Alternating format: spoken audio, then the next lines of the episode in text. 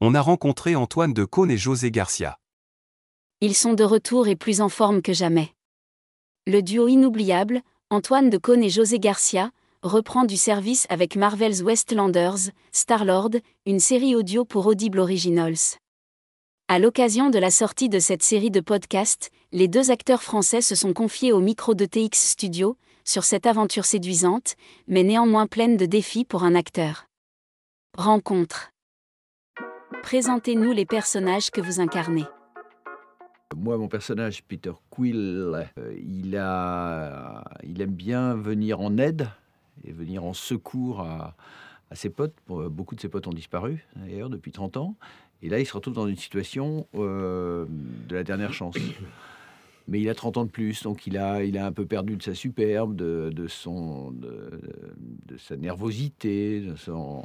Mais il a toujours ce tempérament un peu, un peu caustique, un peu, un peu euh, C'est le Brad Pitt de l'espace. sarcastique. Ouais. Oui, c'est le Brad Pitt de l'espace. Il, garde quand même son côté nonchalant, l'humour, voilà. sexy. Il a la pêche et euh, les années ont eu un peu. Enfin voilà, mais pas grand chose quand même. Non, non, il garde quand même son côté assez cool. C'est un beau personnage. Et moi, le raton Et laveur, toi il n'a pas bougé. 30 ans après. Moi, l'avantage, c'est que j'ai pris un personnage qui n'a pas bougé d'un iota. Voilà, qui est toujours pareil. Et ce qui me correspond énormément. Moi, le le- raton laveur ne perd pas ses poils Rien. en vieillissant. Non. Non. Et ça ne blanchit pas. Il reste Non. deux traces Ouais, noires, ouais. des petites pattes bien agressives. Et par contre, il devient ouais, peut-être peut-être un tout petit peu plus grincheux que, que dans sa jeunesse. C'est-à-dire, mais toujours avec un. Et, avec, plus- euh, ouais, plus et puis avec un instinct, euh, un instinct peut-être plus, plus affûté encore. Très soupolé. Ah, soupolé. Bah oui, parce qu'il très en peut plus. Avec les années, si vous voulez, il y a certaines choses que vous n'acceptez plus. Vous voyez Monte dans les tours très vite. Oui. Ouais. Ah oui, pour un an. C'est exactement nous. Ça, Bah oui, bien sûr. je Gardez supporte plus quand Hermé mon col de chemise. Ça m'énerve. Qu'est-ce qui vous a poussé à accepter ce projet? Qu'est-ce qui nous a poussé à faire ça? Bah, En fait, la, la proposition était, euh, Ouais. était très séduisante. quoi. C'était euh, l'idée de jouer euh, ces, ces deux personnages euh, dans euh, cette franchise Marvel, moi que j'adore euh, pour plein de raisons. L'idée de le faire ensemble, en fait, c'était leur idée à eux, hein, l'idée du studio de dire ok, euh, José, Antoine, hein, j'ai attendu de voir si José. Ouais, la mo- modernité aussi du projet. Quoi. Le- le- on était super touchés de, Mm. de- de- d'être justement dans un, dans, un, ouais, dans le principe des Marvel. C'est ça qui est. Et puis l'idée aussi que ces deux personnages 30 ans après. Donc ce qui est un peu notre histoire à nous, quoi. 30 ans après, euh, ben, on est toujours ensemble et on, on se retrouve Et avec toujours beau gosse, Mais et moi je suis toujours un Non, mais- raton laveur. conditions physiques un peu altérées entre temps, mais. non, euh, et tout, regardez-moi mais ce corps d'athlète. voilà. Est-ce que même un gamin de. non, franchement, c'est pas, c'est pas un beau gosse. Il est, c'est une taille de guêpe. euh, Euh, il butine. et donc voilà, c'était, c'est- non, c'était, c'était c'était assez sexy comme proposition. Ouais, c'est vrai. Est-ce que vous étiez déjà fan de l'univers Marvel? Oui, oui, moi, moi, il y a, Tu- il y a tu très longtemps. l'anecdote, Ouais, euh, l'anecdote, je remets une bûche dans le feu et je charge ma pipe. Alors voilà. Euh, non, quand j'étais gamin, j'ai eu la chance de, de- de découvrir le- une- une- un journal qui s'appelait Strange. Tu avais 7 ans, non? Et j'avais 7 ans. Voilà, il connaît bien l'histoire, c'est pour Et où ça. était-il? Et il était sous un lit euh, pendant que ma mère faisait les ménages, la pauvre femme. Et que Grande casse-tête et petit pantalon, ce affrontait lit? des obstacles. Et bien j'étais là, j'attendais, j'attendais qu'elle finisse de passer l'aspirateur. Et là, sous les lits. elle me dit tiens regarde il y a quelque chose sous le lit qu'est-ce que regarde avant que je passe l'aspirateur et là paf je tombe sur Strange voilà. Et, et en fait à partir de là ma vie a, changé- a été bouleversée. Je- je- Profondément perturbé sa libido. ah faut ouais. le savoir. Ouais. non derrière il y avait un journal qui s'appelait Pilote qui était très bien. Ça Ouais, ça m'a perturbé ouais, très fort. Parce que je ne savais pas que les super héros existaient mais il y avait certaines choses d'une anatomie euh, féminine et masculine que je ne je ne soupçonnais pas. Et je ne sais pas lequel a pris le plus euh, dessus mais ces deux axes là ont, ont mené ma vie après Et moi, euh, ça remonte à assez loin, euh, je ne peux pas le, le dater au carbone 14. J'ai eu un accès particulier, moi, à l'univers Marvel, parce que l'oncle d'un de mes très bons amis voilà, moi aussi je la connais était, euh, était qui? Si tu la connais Hein? Ah ben voilà, vous voyez qu'il la connaissait pas ça. Hardy Voilà, Stanley. Tom Hardy. Stanley. le fils de Bruce Voilà. Et donc j'ai chinois qui joue avec son, avec son nunchaku. Non, et donc j'ai eu le, le privilège de rencontrer euh, Monsieur Stanley en personne Voilà. dans ses bureaux à Los Angeles il y a, il y a une quinzaine d'années.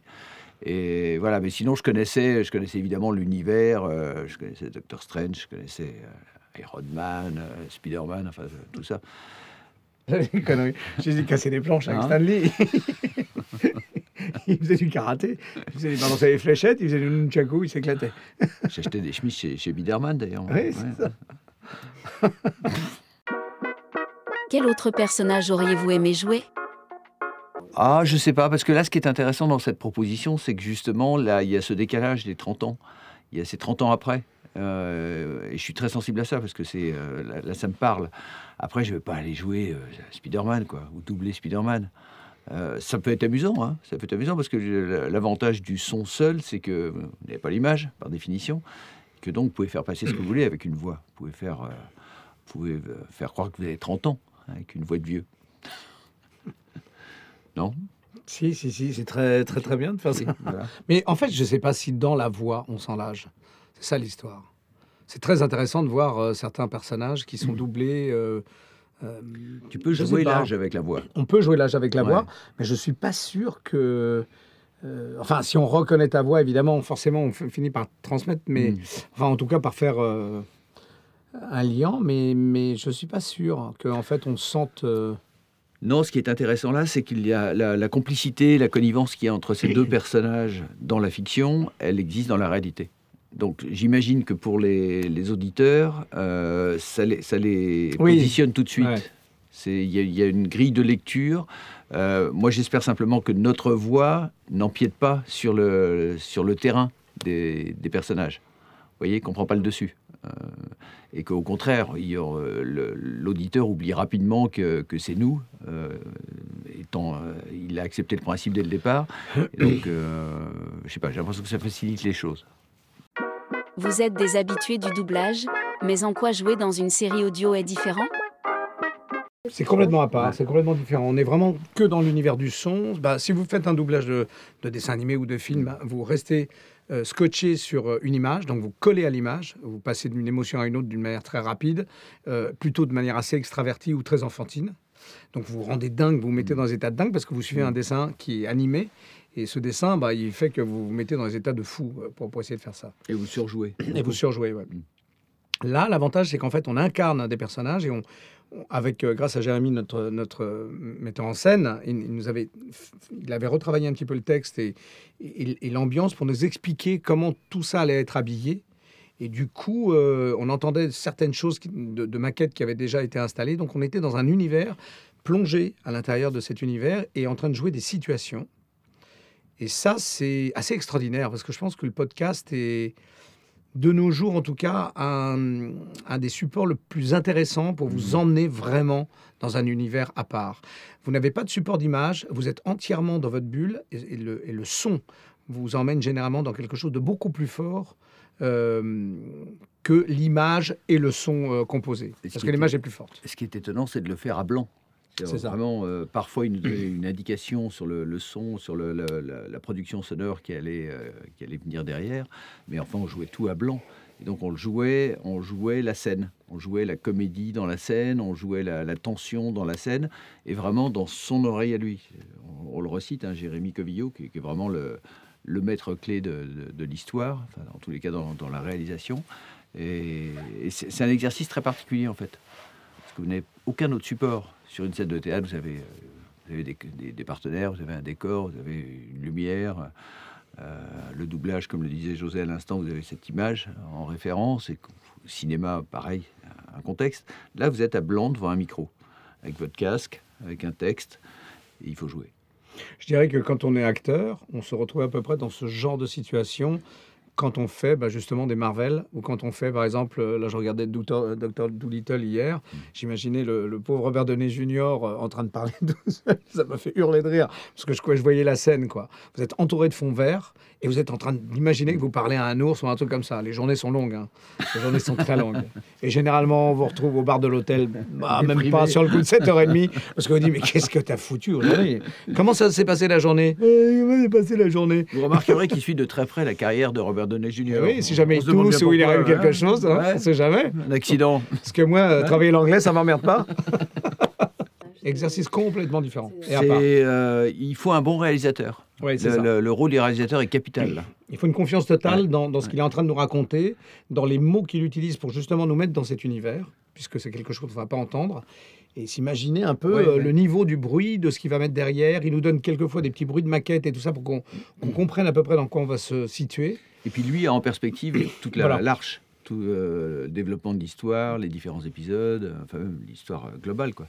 Donc il sait exactement ce qu'il veut, à quel moment, euh, ce qu'il attend de nous. Et parfois, on peut avoir le sentiment de, de jouer correctement quelque chose, mais dans son oreille à lui, c'est c'est pas ce qu'il a en tête. Parce qu'à ce moment-là précis, par rapport à ce qui s'est passé avant, ce qui arrive Il y derrière, a il, beaucoup sait de qu'il bruit, faut par exemple, des gens qui crient ou, euh, derrière. Et, et à ce moment-là, on- il nous, il nous donne en fait la, la- la situation. Et dans notre imaginaire, on se dit, par exemple, on est poursuivi par, euh, je sais pas, 50 000 bestioles qui nous courent derrière. Ce qui nous Tout arrive d'un coup, parfois, hein. oh, ça nous arrive plein de fois. Ouais. Moi, le nombre de fois où en pleine nuit. mais euh, non, non, mais hum, c'est un problème sanitaire chez toi. Je sais. ou de délirium tremens, Ou les deux. ou les Ou deux. les deux. Oui, c'est possible. Avez-vous eu la liberté de modifier vos répliques? Pas du tout. Pas du tout. non. Non, pas du tout. Ça peut être parfois un mot euh, ou dans une phrase rythmiquement qui. euh, mais non, non, c'est vraiment une partition de musique. Vous y allez, vous la jouez quoi. Non. Si, moi, la touche, la seule que je peux mettre, et, Oh, Antoine aussi, c'est les grognements, les courses, les... Imaginez ce que je ferais si j'étais un Un raton laveur. poursuivi par des bestioles et tout ça. Je vous avouerai que deux, trois soirs, je me suis moi-même euh, rapproché du bar de l'hôtel. D'ailleurs, j'ai rencontré Robert Denis Jr., qui n'était pas en grande forme. C'est pour ça que je me permets de raconter cette petite anecdote. Quel est votre super-héros Marvel préféré? Euh, moi, j'ai un petit faible pour Spider-Man, pour, le, pour la série Spider-Man, mais j'aime un- J'aime beaucoup le personnage de Doctor Strangelove parce que c'est toi qui m'y as fait repenser. il Ouais, Doctor Strange, il est intéressant, ouais. Doctor Strange. Et c'est assez métaphysique, c'est assez euh, euh, mathématique, Euh, quantique. Ouais. parce qu'il passe dans non, les univers, c'est- pas évident à suivre. Moi, Iron Man, évidemment, toujours. Ça, j'ai Robert toujours Downey. Jr. Je te dis, moi, Ah je, ouais, je le Robert suis, tout ça. En ce moment, Ah oui. pas l'air d'aller super bien. Alors, dans, dans la chronologie des événements, Iron Man, c'est un personnage que joue Robert Downey, Ju- Robert Downey Jr. C'est Oui. pas Robert Downey Jr. qui a inspiré Iron Man. non, je sais bien. Tu sais ça Mais moi, ce qui m'intéresse, c'est quand il va pas aller bien, Ouais. qui ils vont appeler pour Iron faire Iron Man.